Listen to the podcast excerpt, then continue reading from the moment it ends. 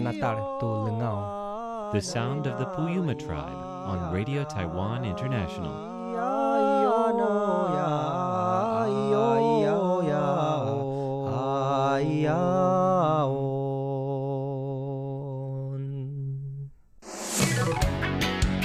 Ladies and gentlemen, here's Shirley Lin with In the Spotlight.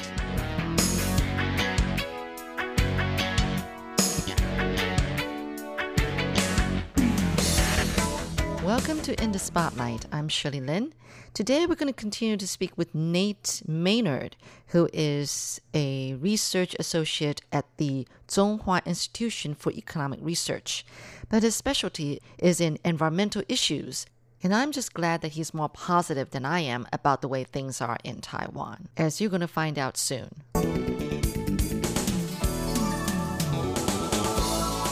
Know, there's only a small group of people who are really serious about the environment. How do you think we can really get the population, the public, to really go in on the same practice and same consciousness about the environment? It's so hard. I think it's changing. Yeah, but very slowly. I would not say that. I think Really? it's changed really, really fast. If you think about plastic pollution, the ocean garbage patch was discovered in 2009. 10 years later, we have companies now committing billions of dollars to recycling initiatives, to using 100% recyclable materials, and there has been a total consciousness shift in terms of plastic awareness. Climate change took at least 30 years to get to that same point. So plastic made that jump much, much faster. And I think we're going to continue to see that consciousness growing. We don't really see people stop caring about the environment. I'm sure there's some, but you don't really see that trajectory. And also, as incomes rise, as education levels rise, environmentalism increases. So, will that change be fast enough to make a measurable difference for the environment? I don't know about that, but I can tell you that more and more people are interested in the environment. What issues have you come across while at CIER? I might have to remind my listeners what it is the Zhonghua Institution for Economic Research that has been unforgettable. Research topics that are unforgettable. Okay, that's that's that's surprisingly easy actually because Really? it's it's the work I'm doing now in regards to the circular economy. I mean, That's, Taiwan a, that's kind of a very new thing, maybe in the it's last. new in name, but in Taiwan well really we've been doing it forever, right? Cuz in the past people just didn't have money. They didn't have a name for it. Well, we've been doing it for a while, you know. Okay. Like the the whole concept of the milkman, which I never experienced, but you know, you put out your glass bottles and the milkman comes and takes them and puts back um, full milk bottles. That Yeah. was the circular economy. And now we have companies trying to bring that model back. So, I mean, I don't know, full yeah, circle. yeah. But it, but at CIER, the, the main thing was that Taiwan has a lot of industrial scale recycling. Taiwan has 24 circular industrial parks.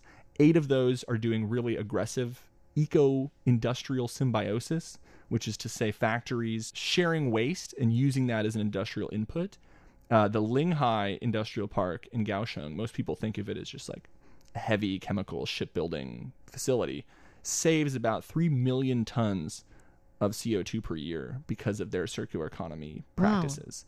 Basically, rerouting steam, saving fuel slag, reusing materials. That number was astronomical. When I first read that, just in this kind of report, said, Does anyone know about this? And they're like, Well, no, because they're all engineers. So they've worked really hard to make this really good system, but they never thought to tell anyone.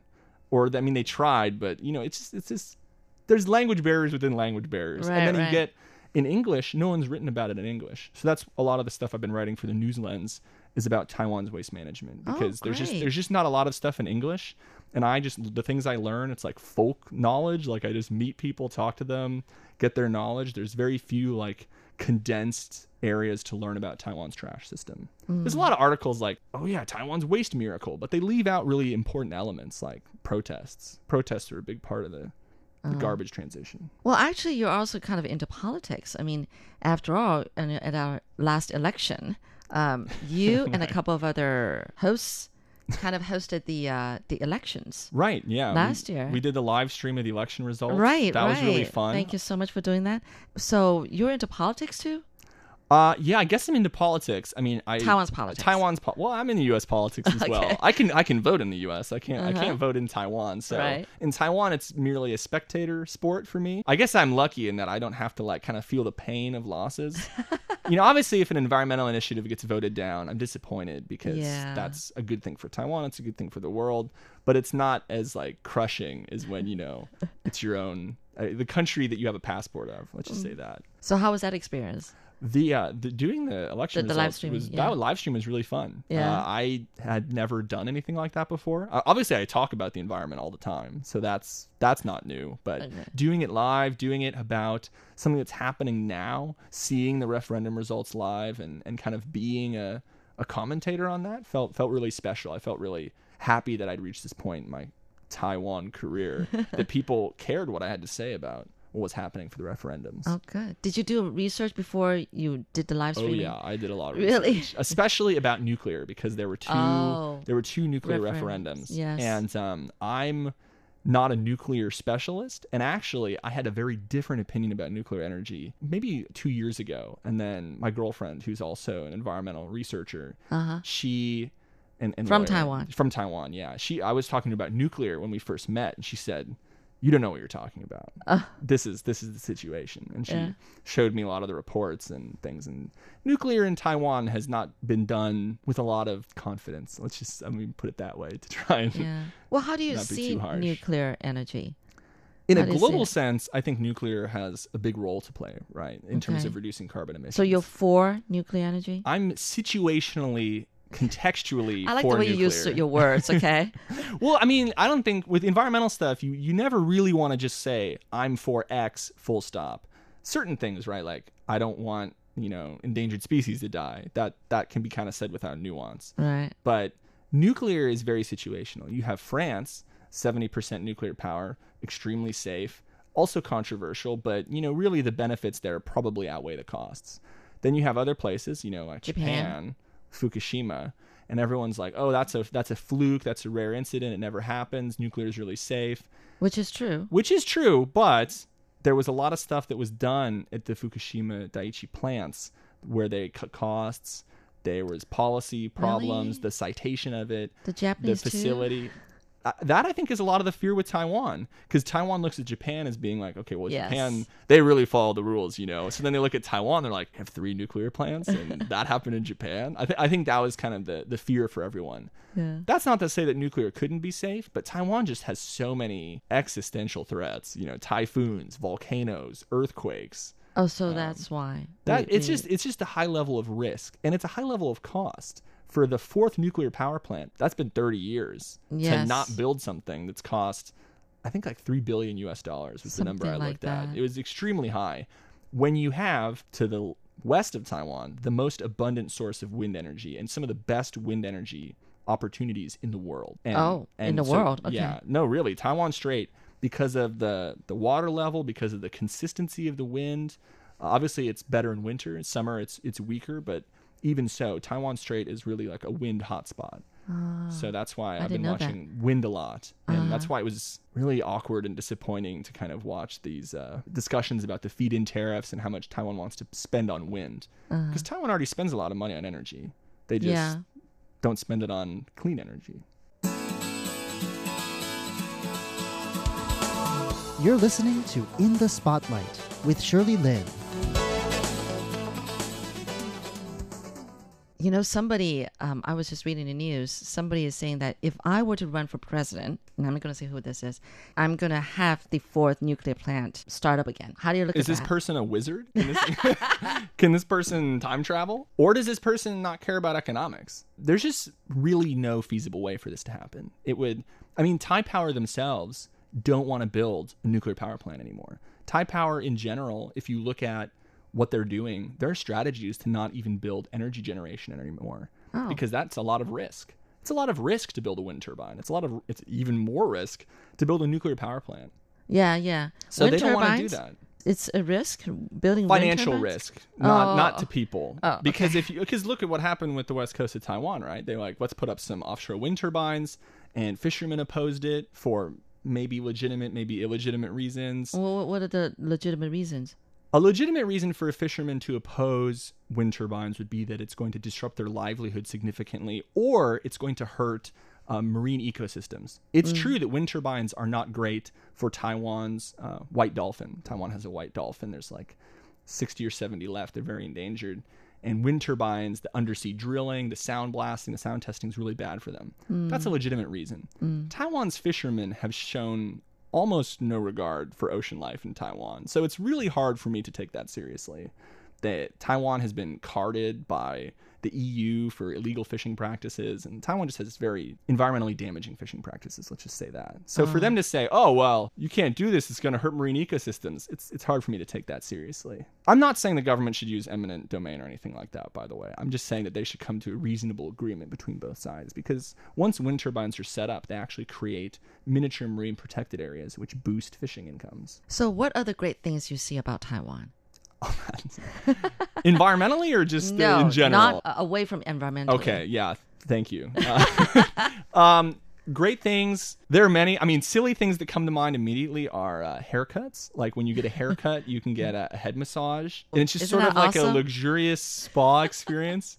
You know, um, that's sort of a silly thing, and maybe I've outed my my secret. No, uh, that's not silly. my secret hobby. my son, yeah, he just loves it when he says that, you know, I'm going to pay him for a haircut. Oh, yeah, yeah, let's do that. And it was the massage he was looking forward to. And oh, just Oh, yeah. falling asleep, take a nap, you know. yeah, right you're in this dark room. It's Yeah. it's great. And then I hadn't done it until one of my friends. He's like, "You never got your haircut in Taiwan." I mean, I got my haircut, but I never went and got the whole Oh, treatment. okay. And then once I did, I was I was sold. And I and I I keep going back to the same place, even though I've moved, just because same person, probably. Yeah, because it's just it takes so long to be like. I want my hair like on the sides shorter, and so it's we have it we have it locked down. That's good, and then healthcare. You know, oh, as Oh, an yes. American, I had just trained myself to not go to the doctor just for cost reasons. You know, even mm. even silly things like the dentist. Mm. In Taiwan, you go, people speak English. I could probably speak with them in Mandarin, but with doctor stuff, it just helps. You know, just anxiety levels, just speaking in English. Yeah. And then uh, the dentist is great. It's cheap. The healthcare system in Taiwan is is amazing. There's problems, obviously. It's really hard on doctors. They have to see like 80 patients. I ask yeah. my I, maybe I'm weird. I ask my doctors like, "What's your life like?"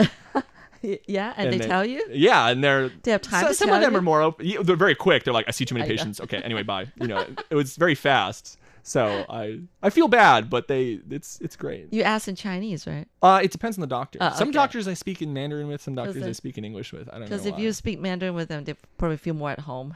I don't know. sometimes it depends on the doctor. It depends on the per- person. Yeah, it does. you know, sometimes like a foreigner speaking speaking Chinese Oh, that to me. that's a whole thing. You know, sometimes I've had like 20, 30 minute long conversations where I'm only speaking Mandarin and they're only speaking English. English. and it's kind of like it's like when you're trying to pass someone in the hallway and you keep going back and like and then I'll switch to English and they'll switch to Mandarin like and I'm like what are we supposed to what are we doing here you know and then sometimes people like try and speak English to me which is which is great because they're like okay foreigner they want to practice I get it but then I'm listening for Mandarin so then I'll just have no idea what they're saying and then this I'm sure it's the same with them you know I'll try and say something in Mandarin they're like what's this guy talking about like why doesn't he speak to me in English well, they probably think that it's more courteous to speak to you in in English. You know, your Yeah. your yeah your mother tongue or something like that. That is so funny. Um, do you do any sports? No. the uh, the only the only sports I do I uh, they're not even sports is uh is yoga and uh biking which they're not well cycling yeah. is a sport but I'm not like on a team or anything All like right. that. Well, that's some kind of exercise. I just take advantage of Taiwan's uh, amazing bike infrastructure Oh, good. So let me pop your question then. okay What's the first thing you think of when I say a place to go to on the weekend to relax? Well I part of me doesn't want to say anything because then people will go there and then I won't be able to relax Aw, there anymore but um um, this has nothing to do with biking, but uh, there's this really great park called Fuzhoushan by Liuzhangli. It's actually like a series of parks. One of the mountains is called Fuzhoushan. The other ones, just I don't know what their names are, but they're all interconnected. And you can basically just spend your whole day in mountains, going between mountains. And I think it used to be a military base because there's sort of these ruins scattered around it. And it's just a really oh. nice, peaceful place. And you see people sweeping the sidewalks with these kind of bamboo brooms. Yes. And I thought that they were hired by the park service, and then it occurred to me that they're just random people who just like want to keep the park clean. Aw. So it's just it's it's a nice place all over. Really good views of 101 and the whole of Taipei. Mm-hmm. Um, but again, I don't want to like say this because everyone goes to Elephant Mountain, and that place is ruined. yes. So I don't want to tell people to go to Fuzhoushan, and then that place gets that place gets ruined as Oh, well. great. Thank you, Nate. This has really been a lot of fun. Thanks, and I've Shirley. learned a lot about the environment within Taiwan from you, of all people. Thank you, Nate. Good luck with what you're doing. I'm sure your research is going to be so useful in the future. So just keep at it. It's definitely going to be, you know, a piece of treasure in the future. Thank you, Nate. Thanks, Shirley.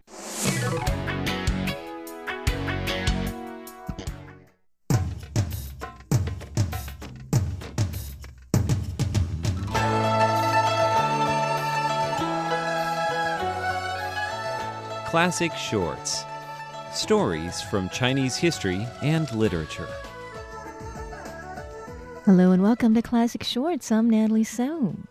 It's the season for peach blossoms, and the sweet fruit has all sorts of beautiful connotations love, utopia, and even virtue. Today we're going to hear the story behind another idiom about peaches, which was found in the records of the historian written by Sima Qian, who lived from 145 to 90 BC. It was written about a great general in the Western Han Dynasty.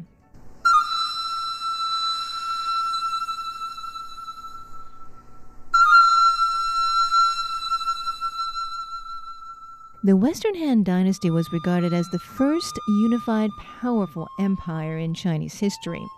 It lasted from 206 BC to 24 AD. In it, there was a famous general, Li Guang. Li Guang was tall and strong and had long arms, which helped him be excellent at archery. It was said that his arrows could penetrate stones. He was known to be exceptionally courageous and wise, and fought more than 70 battles against the Hun ethnic minority.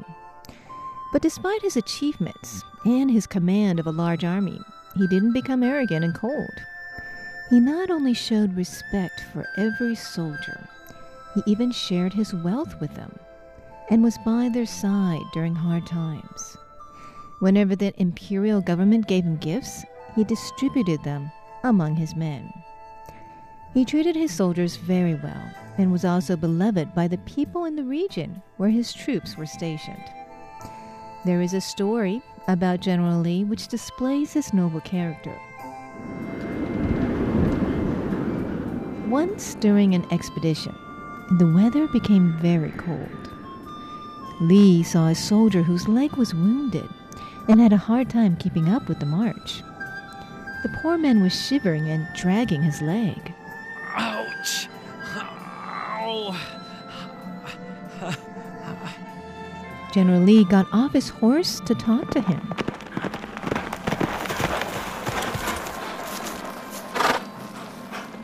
Are you okay, soldier? I think I'm a, a bit wounded, sir. It is too much for you to walk with your wound. Please ride on my horse.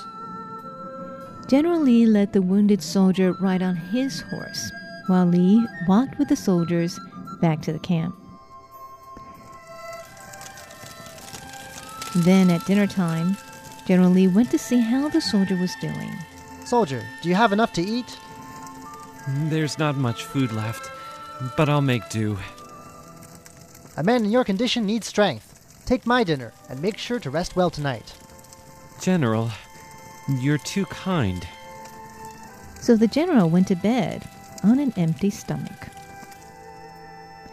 Although General Lee was highly respected and loved by his soldiers, his life had an unhappy ending. In the Battle of Mobei in 119 BC, General Lee didn't arrive at the battlefield in time because he got lost in the desert. His absence created a gap in the encirclement and allowed the rival leader to escape.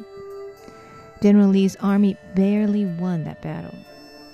Lee did not want to go through the humiliation of a court martial, so he took his own life. When the soldiers found out about his death, everyone mourned. Oh, I, I can't believe our general has died. he was such a noble man.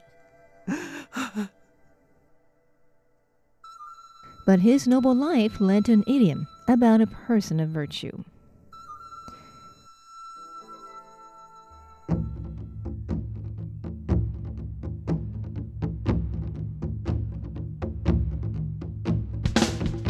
Classic Chinese phrases and idioms.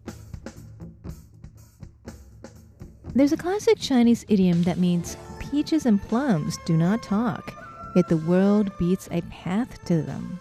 桃李不言，下自成蹊。桃李不言，下自成蹊。 It means those with virtue will be loved and respected. Peaches and plums are precious fruits in Chinese culture, and people are attracted to the plants because they bear their sweet fruit. This idiom is often used as a metaphor to praise people with virtue, whose integrity and character attracts friends. It first appeared in the Records of the Historian by Sima Qian, recounting the story of the great Western Han general Li Guang. Peaches and plums do not talk, yet the world beats a path to them. 桃李不言，下自成蹊。桃李。不言，下自成蹊。 Thanks for tuning in to Classic Shorts. I'm Natalie So.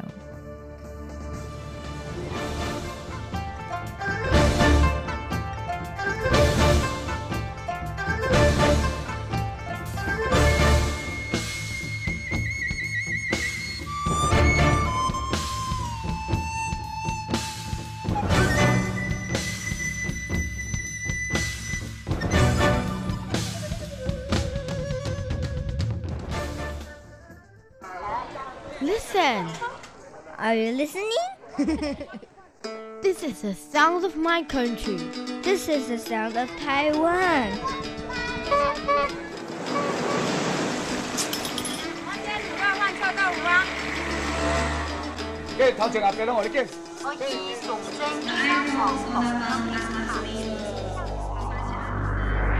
Taiwan, a small island with a whole world of sounds. To the RTI Time Machine. Today's time traveler is, John Van Trieste, and the destination, Kaohsiung.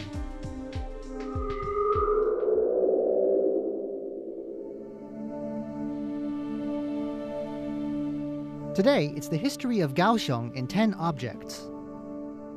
The city of Kaohsiung has grown into one of Taiwan's largest, a place with its own southern identity that makes it different from cities like Taipei to the north.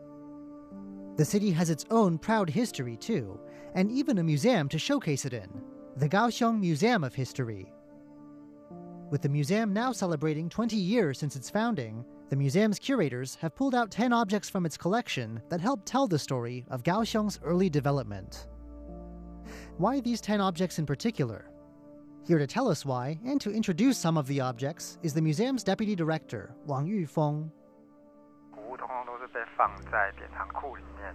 其实一般跟市民 Mr. Wang says this exhibit presents a great opportunity to take 10 of the museum's precious objects out of storage and bring them out before the public. Usually, he says, these kinds of objects seem far removed from ordinary people. But in this exhibit, citizens of Kaohsiung can see these important milestones in their city's past with their own eyes. 其中一件是新港文书，就是 among the most precious of all are examples of some of the Xingkan manuscripts. These manuscripts are a collection of documents, contracts about land and such. Maybe not the most riveting of reading material, but interesting for this reason. The documents were written by local indigenous people, writing down their languages using the Latin script. Dutch missionaries had brought the Latin script to southern Taiwan in the 1600s, but many of the Xingkan documents date from centuries later, showing southern indigenous people writing their languages long after the Dutch left, and using it to make deals as well. Included in this exhibit is a document from the early 19th century when Imperial China ruled Taiwan. The contract was in force for close to a century. Attached is a certificate issued in the early 20th century registering the contract in a new era, after Taiwan had come under Japanese colonial rule. Like many Xingkan manuscripts, this contract was entered into between indigenous people and ethnic Chinese neighbors, and so it's bilingual with a Chinese translation to one side. 那这个碑叫做台湾关帝界碑哦，然后所谓的台湾关帝界碑就是台湾。 Many of the other items on display are inscribed stones of various kinds from the Imperial Chinese period. This makes sense. These stones are durable and they tend to mark important places. Three of these stones are siblings, once marking out the same area, but scattered, only to be rediscovered under very different circumstances. These stones were boundary markers for the local customs authority. 清代总共台湾有四个海关，那目前为止除了我们之外，那其他的。 In the 1860s, Kaohsiung was among those harbors opened up to foreign commerce under Imperial China's unequal treaties with Western powers. Taiwan had three other ports forced open to foreign trade, but marker stones like these have only been unearthed in Kaohsiung. It's unclear how many of these stones there used to be. Of the few stones experts knew about, one was already in the museum's collection. But in the past year or so, two more of these stones have turned up and joined the collection. It all happened thanks to two rather strange coincidences. 有一块是我们高雄登山的民众，他们在山上面，因为因为有一些 The story starts with a group of mountain climbers who stumbled across an unusual stone one day. Had these been average hikers, they might not have known what they were looking at and just moved on. But here was the first coincidence. It just happened that these hikers knew a thing or two about local history and recognized what these stones were. The second coincidence came after they hauled the stone down the mountain and took it to a local police station. 我朋友家也有一个啊，然后大家跟他讲说不要乱讲，结果后来他就带大家去。 The way Mr. Wong tells the story, it sounds like the officers were skeptical at first about its value. One officer suddenly realized that his friend happened to have an exact copy of this stone lying in his garden. Everyone told him not to make things up, but it was true. The officer's friend worked at a temple and had taken a liking to the stone after it was unearthed during a project. Both these stones proved authentic, and in the past months, both have been donated to the museum.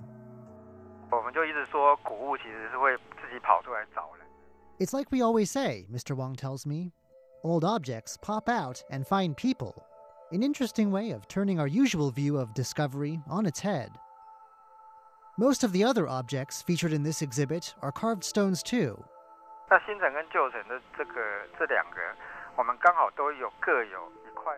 那新城跟旧城的这个这两个，我们刚好都有各有一块。 Also on display are inscribed stone plaques, taken from two sets of defensive walls, old and new, that were built near Kaohsiung under Imperial Chinese rule. 比较类似像海巡部队这样子，他会在这个训的地方。 And there's another stone marking out the grounds of an office of guards, a task force, a bit like a cross between the Coast Guard and customs inspectors. Mr. Wang says these guards were tasked with inspecting boats in the harbor. only this last stone has an inscription of any length on it, a text warning these guards not to give people a hard time without reason. The rest of the stones are carved with just a few simple characters, explaining exactly what they are. The West Gate, the boundary stone of such and such, and so on. But this lack of words doesn't mean that these stones have nothing to say to us. In fact, each of these objects, both stones and documents, were chosen for this exhibit for a reason. The objects can be grouped into three units, three vignettes that give us a look into three aspects of Kaohsiung's early history. 基本上我们大概就是用土地，然后港湾，然后城市这三个概念来。 The example Xingkan manuscript and other land deeds on display tell the story of Kaohsiung's land, how it was bought, sold, rented, and used as collateral early on. And it also tells a story of migration. Many literate indigenous people came from the Tainan area north of Kaohsiung. The area had been a center of Dutch power and also of ethnic Chinese settlement. Dutch rule ended, but settlement continued, and by the 19th century, many indigenous people had been pushed outward to places including Kaohsiung. Meanwhile, the boundary stones for the customs and inspections facilities tell the story of Kaohsiung's port, today a center of container shipping that even then was a place of international commerce. The plaques taken from fortified walls, meanwhile, tell the story of Kaohsiung's defensive works. The three part story that emerges was only partly deliberate on the museum's part. 这是我们一直都在做的，比如说像一线双层这个部分，一线双层。 Other relics from the collection are now on display in a different exhibit, so it was the remaining items that were brought together for consideration. The story of land, harbor, and walls jumped out at the curators. Old objects, Mr. Wang says, can talk to us in this way. This is fortunate because Mr. Wang says the museum wanted themes and stories, not just a collection of 10 unrelated items. The three themes also happen to match up with work the museum was doing anyway. It, of course, preserves old documents, but it's also held a symposium related to a railroad that ran to the harbor And it's even opened a branch museum devoted to the old defensive walls. It all adds up and comes back full circle. What do Mr. Wang and his museum hope the public will learn from these 10 objects?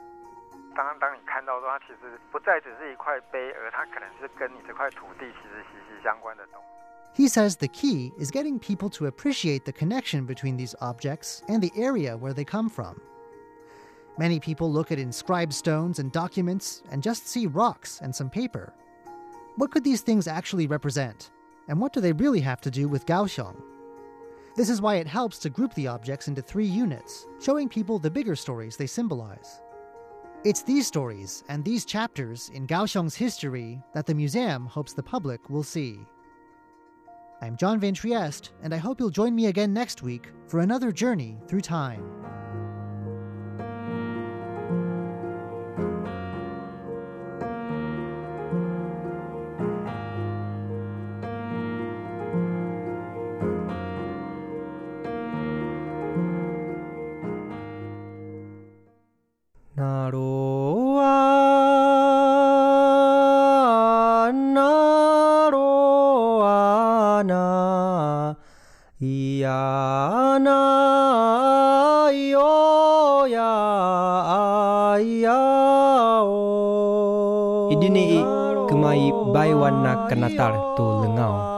The sound of the Puyuma tribe on Radio Taiwan International.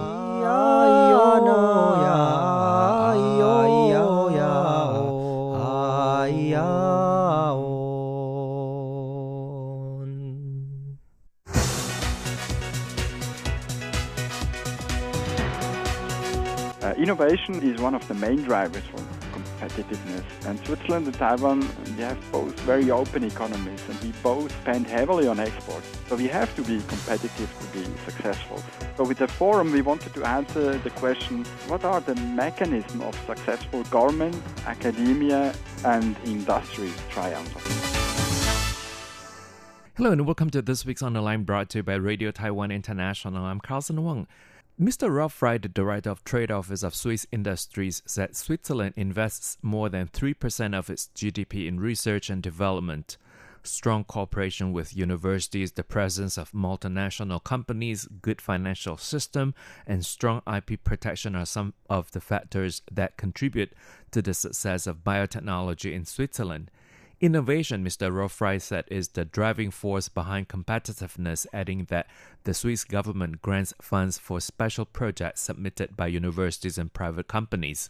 Swiss universities and private companies work closely together, and the Swiss government's immigration policy is to attract top foreign students and distinguished professors and researchers from all over the world to teach at local universities. To find out more, we are joined on the phone today by Mr. Rolf Frey, the Director of Trade Office of Swiss Industries. Mr. Rolf Frey, Switzerland is known for its precision engineering industry. Everyone knows the best watches and medicine are made in Switzerland, and Switzerland has a lot to offer in terms of tourism. But today, we'll talk more about the bilateral exchanges. First, can we start with the Swiss companies in Taiwan? We know around 120 Swiss companies are represented in Taiwan. Could you talk about that? Yeah, sure. Well, we have a great diversity of, of uh, Swiss companies here in Taiwan. So we have all the, the big uh, and the famous Swiss watch brands who are represented here, but we have other sectors. Uh, for example, from the pharma sector, we have uh, the big pharma companies Roche Novartis. Uh, by the way, pharma products are the most important export goods from Switzerland to Taiwan with over 30 percent. But besides that, we have other companies from the machine tool sector. I will mention here ABB, or from the finance sector, such as UBS, but also from the nutrition uh, sector, we have Nestle and uh, Nespresso. We have also the biggest uh, job service provider, Adecco, uh, and there is also a well-known company, SGS, the world's leading inspection, verification, testing and certification company. So, so you see there is uh, an important presence and diversity of Swiss companies in Taiwan. Yes, indeed. Uh, there's a diversity, and uh, a lot of our listeners out there might think that most of the companies are from the watch industry only. No, no. As I said, the watch brands are here, but uh, there are many other companies from other sectors. Taiwan is experiencing a biotechnology boom, and Switzerland Taiwan Biotechnology Forum was held in late 2018. Mr. Rolf Frey, could you also talk about Taiwan Swiss cooperation in this area? Yeah, the life science sector is a very important industry in Switzerland.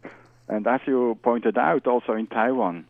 So, with the forum, we wanted to give Taiwanese companies an overview of the trends in the healthcare industry and uh, show opportunities for them to expand their international business. That was the main purpose of our forum.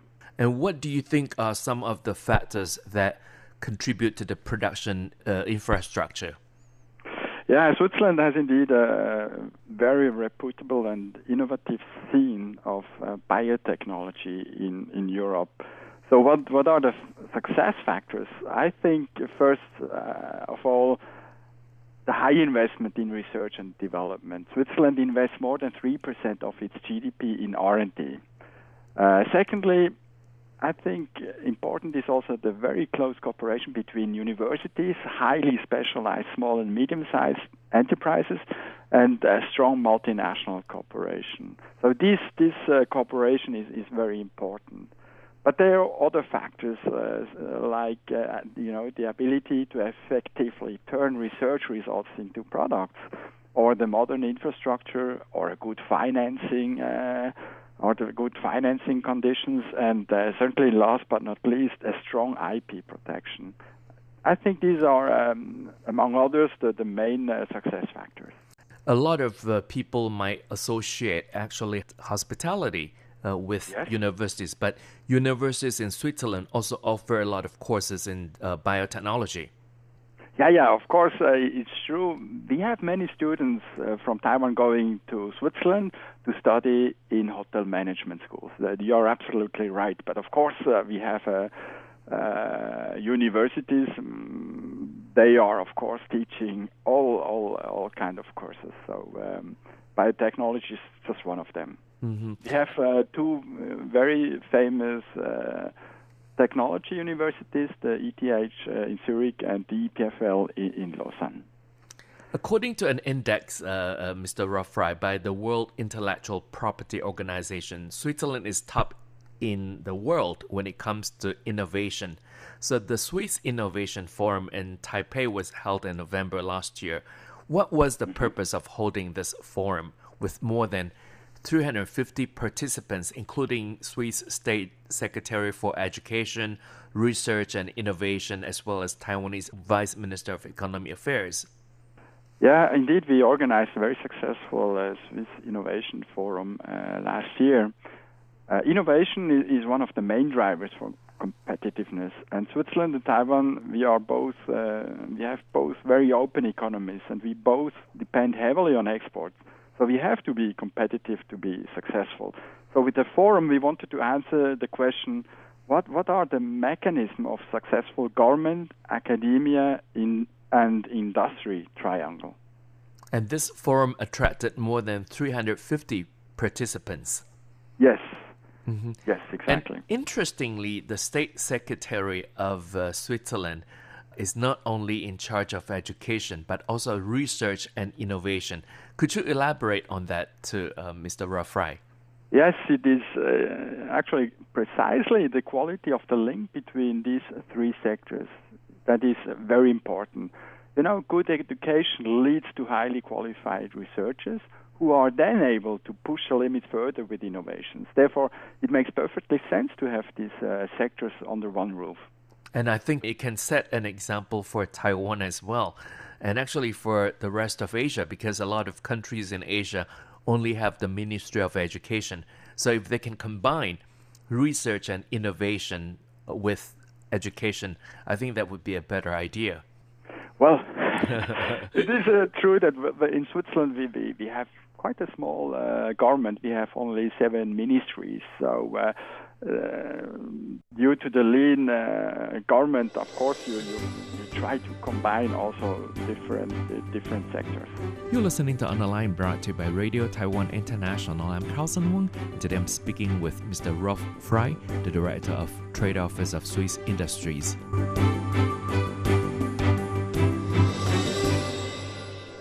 Now, could you talk about the cooperation in the area of innovation between Taiwan and Switzerland? Yes, there are actually many cooperation agreements between Swiss and Taiwanese universities. And uh, some of the Swiss companies um, with a presence in Taiwan are also active in uh, research and development. And the same goes also for Taiwanese companies in Switzerland. So, so there is a natural uh, cooperation between Taiwan and Switzerland in the area of, of innovation. And how has the Swiss government actually promoted innovation in Switzerland? As we mentioned earlier, Switzerland is top in the world when it comes to innovation. Well, first of all, the Swiss government constantly improves the framework conditions for a favorable innovation environment and uh, one important factor is, is a big and each year increasing budget allocated for universities and uh, their innovation initiatives. So, so money is definitely a key uh, key factor, as I mentioned earlier as well. And uh, well, the Swiss government also grants funds for specific innovation projects submitted by universities and and companies. So so they come together to solve a uh, specific problem so the university and the company work together and can also ask for some funds. And then on another level, the Swiss government uh, immigration policy also helps to attract top foreign students and professors to study and teach in Switzerland. So that makes that we have a high number, a high percentage of uh, foreign students, good students, and also uh, a high percentage of foreign uh, professors at the universities in Switzerland. Distinguished professors from all over the world. Exactly, right. Mm-hmm. And innovation, we know, is an important uh, piece of the startup puzzle. Uh, we know that uh, Switzerland has a great startup ecosystem. So, could you also discuss this, Mr. Rolf Frey? Yes, the Swiss universities, uh, you know, when they have their uh, postdoc uh, graduates there or, or, or, the students, so the universities they encourage their students to create uh, a startup already during their, their studies at the university. Then the university not only provides uh, know-how but also infrastructure and funding. And uh, on a local government level, these uh, local governments also uh, created a number of startup parks which provide an infrastructure and uh, a platform to exchange ideas and experiences among the startups. And of course, it is also important to have venture capitalists who are willing to invest uh, in startups. Mm, have you compared actually the ecosystem here in Taiwan with that in Switzerland?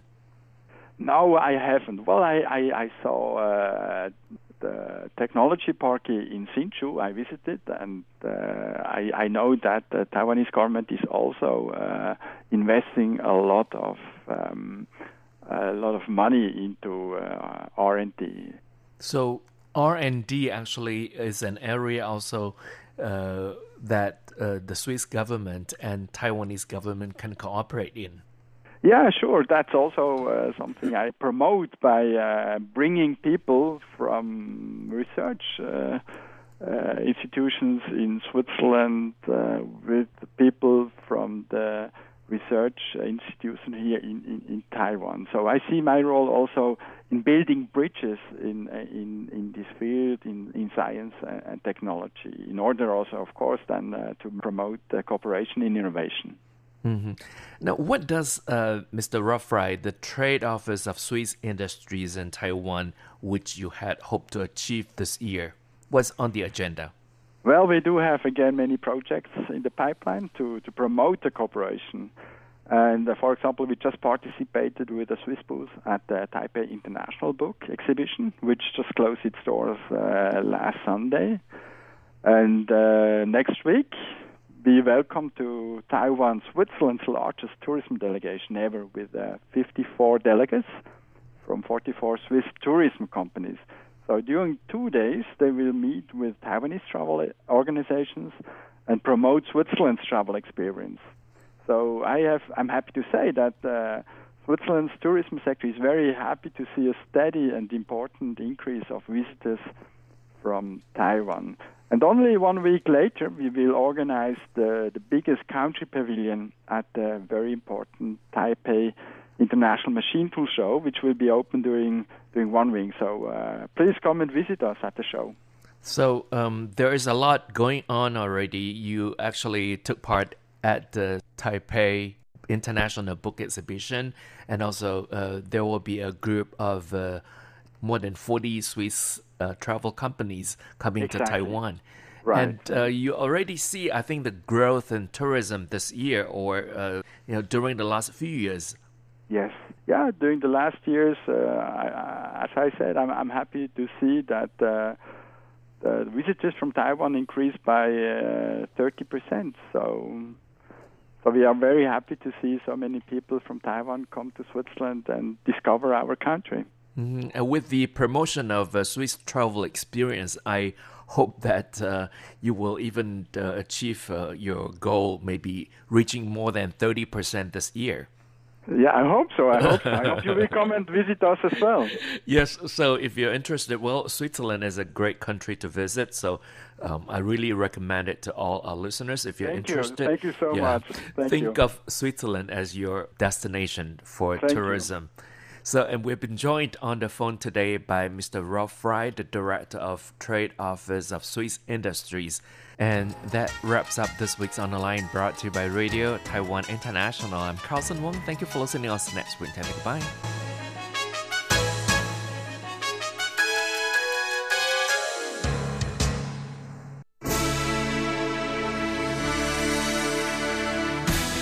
Thank you for listening to Radio Taiwan International, broadcasting from Taipei, Taiwan. Check out our website at english.rti.org.tw. Again, that's english.rti.org.tw for the latest news and features from Taiwan. You can also listen to our programs and watch videos as well. Our 60 minute English language program can also be heard every day at the following times and frequencies. In southern China and South Asia from 1600 to 1700 UTC on 6180 kilohertz. Again, that's in southern China and South Asia from 1600 to 1700 UTC on 6180 kilohertz. And in Southeast Asia from 0300 to 0400 UTC on 15320 Again, that's in Southeast Asia from 0300 to 0400 UTC on 15320 kilohertz. We'd love to hear from you. Please send your comments to P.O. Box 123 199, Taipei, Taiwan. Again, that's P.O. Box 123 199, Taipei, Taiwan. Or send an email to rti at rti.org.tw. Again, that's rti at rti.org.tw. Also, visit us on Facebook. The address is fb.me forward slash Radio Taiwan International. Once again, on Facebook, we're located at fb.me forward slash Radio Taiwan International for videos, photos, and news of interest from Taiwan. Thank you once again for listening to Radio Taiwan International.